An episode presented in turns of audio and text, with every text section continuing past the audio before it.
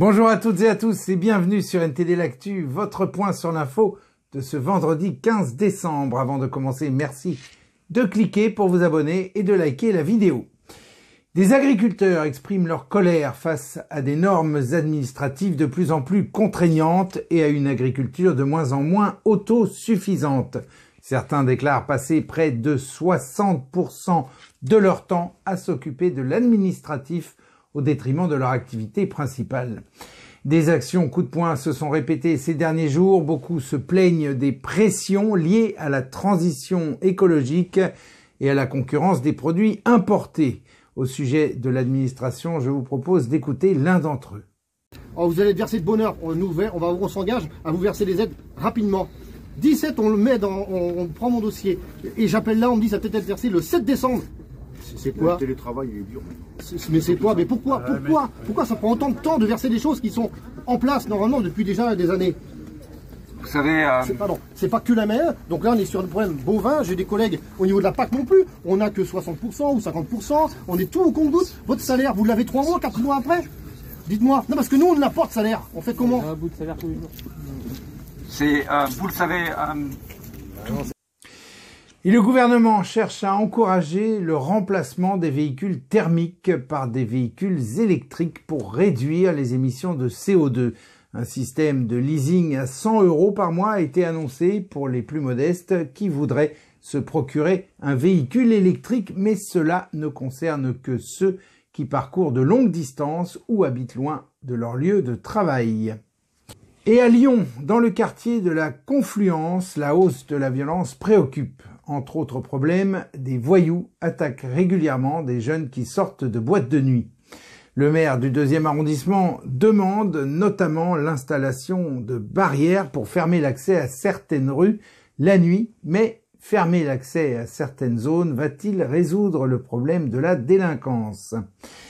Et la tension monte au sein du camp présidentiel alors que les pourparlers avec les républicains pour parvenir à un compromis sur le projet de loi sur l'immigration suscitent des craintes de division au sein de la majorité. Vont-ils abandonner ce projet pour maintenir l'unité de la majorité ou vont-ils accepter de vraies négociations? Affaire à suivre. Et le corps de l'otage franco-israélien Elia Toledano a été récupéré à Gaza. Son corps, qui a été identifié par des médecins légistes, a été récupéré au cours d'une opération menée à Gaza et rapatrié en Israël. Cet homme de 28 ans faisait partie des 240 otages enlevés par le Hamas au moment de l'attaque du 7 octobre. Et selon une enquête du ministère de l'Intérieur, seulement 5% des femmes victimes de violences sexuelles en 2021 auraient porté plainte. Au sein des victimes interrogées, un quart estimait que les faits n'étaient pas assez graves et 24% pensaient qu'une plainte était inutile. Et je laisse maintenant la parole à Anthony qui va nous parler d'une question qui nous est chère, celle de la liberté d'expression. Anthony, c'est à vous, on vous écoute. Merci Rémi. Bonjour à tous. Rentrons tout de suite dans le vif du sujet. Dans le paysage numérique actuel, Twitter, désormais rebaptisé X, se trouve à un carrefour critique. Devenu un bastion de la liberté d'expression, il attire de nombreux utilisateurs désireux d'échapper à la censure des GAFAM. Cette plateforme, devenue un espace essentiel pour le débat public, se trouve désormais au cœur d'une controverse majeure en Europe. Jean-Noël Barrot, ministre chargé de la transition numérique et des télécommunications, a clairement indiqué que le réseau social serait banni de l'Union européenne en 2024, s'il ne se conformait pas aux règles européennes justement. Cette situation intervient dans un contexte où la maire de Paris, Anne Hidalgo, a critiqué le réseau considérant qu'il serait devenu une sorte de vaste égout mondial.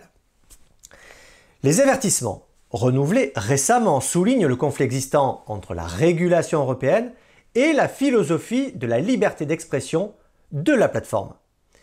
Mais son propriétaire, Elon Musk, pourrait avoir des atouts pour sauvegarder sa présence en Europe.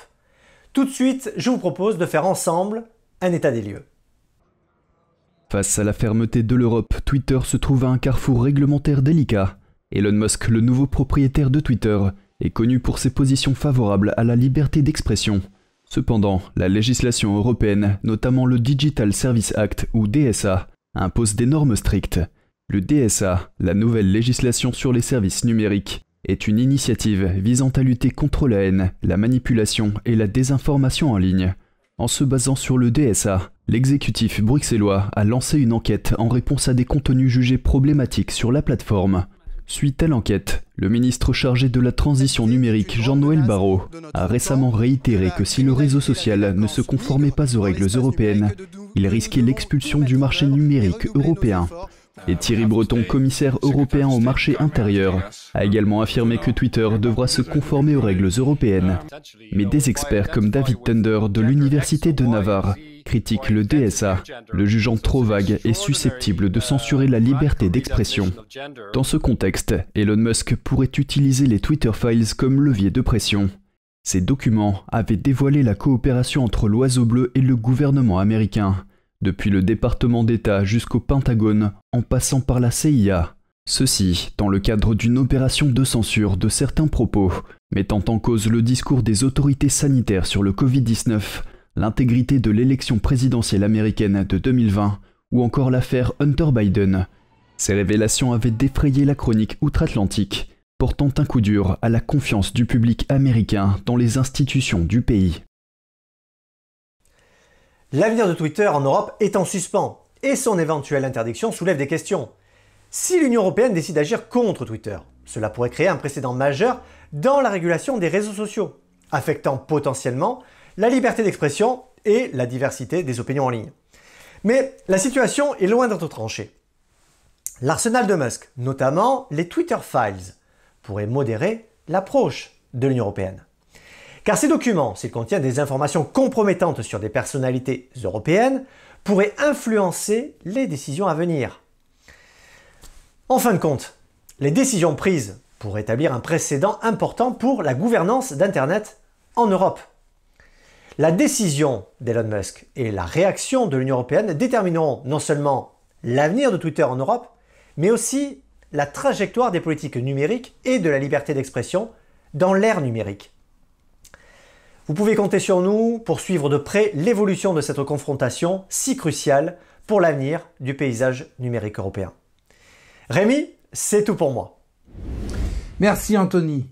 L'Union européenne a trouvé un accord qui régule l'IA pour la première fois. L'idée est d'une part de booster l'innovation européenne et d'autre part d'encadrer l'utilisation de cette nouvelle technologie pour se préserver de ses effets pervers. Le ministre français du numérique Jean-Noël Barrot a déclaré sur France Inter Nous allons analyser attentivement le compromis trouvé aujourd'hui et nous assurer dans les prochaines semaines que le texte préserve la capacité de l'Europe à développer ses propres technologies d'IA et préserver son autonomie stratégique. Cela pour sortir de l'influence d'une toute petite poignée d'acteurs qui imposent leurs règles au monde. Et au sommet de l'Union européenne, une décision majeure a été prise. Les négociations d'adhésion de l'Ukraine à l'UE ont été ouvertes. Cette décision suscite des réactions contrastées au sein de l'UE alors que les dirigeants européens veulent préserver l'unité face à la Russie. Le Premier ministre hongrois Viktor Orban est sorti de la salle au moment de la décision sans mettre son veto. Il a en revanche bloqué l'adoption d'un soutien financier à Kiev de 50 milliards d'euros d'ici à 2027. Et en Turquie, un député islamiste s'est effondré en proie à une crise cardiaque à la tribune du Parlement après avoir critiqué la politique d'Ankara qu'il jugeait trop accommodante envers Israël. Même si vous échappez au tourment de l'histoire, vous ne pouvez pas vous sauver du châtiment d'Allah, a-t-il lancé avant de s'effondrer.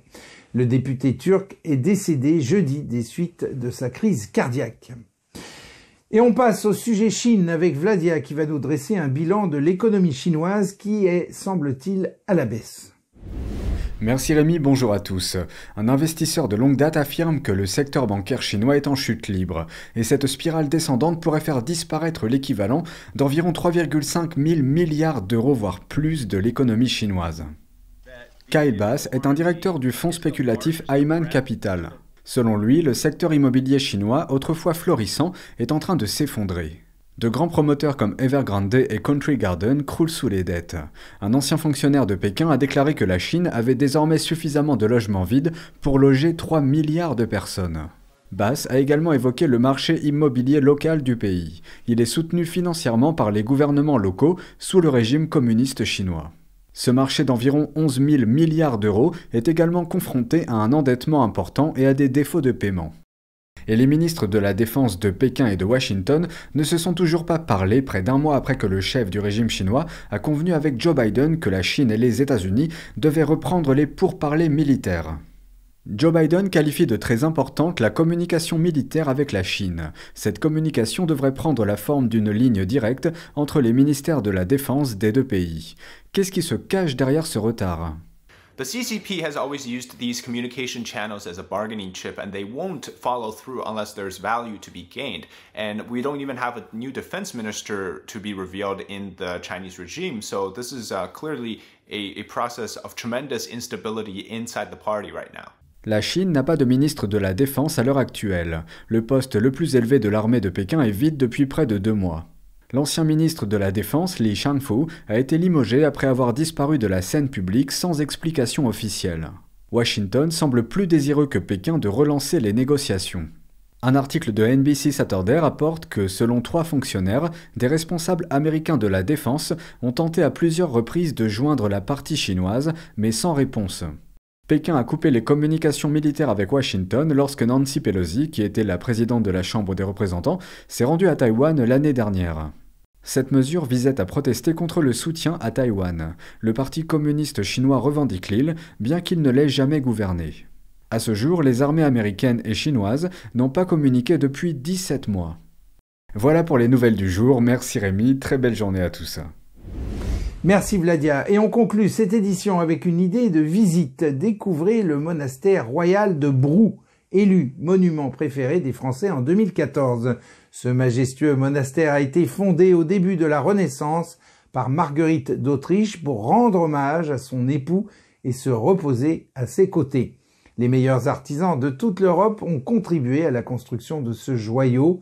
Le monastère de Brou, riche de son histoire et de sa beauté, transporte le visiteur à une époque orientée vers l'art et le divin. Ce monastère est un puissant symbole de loyauté car il fut fondé par une princesse fidèle à son mari, mais également au ciel. Et voilà, c'est la fin de ce journal. Merci à toutes et à tous de l'avoir suivi. On se retrouve lundi à 13h pour une nouvelle édition de NTD L'Actu. Très bon après-midi, excellent week-end et à lundi.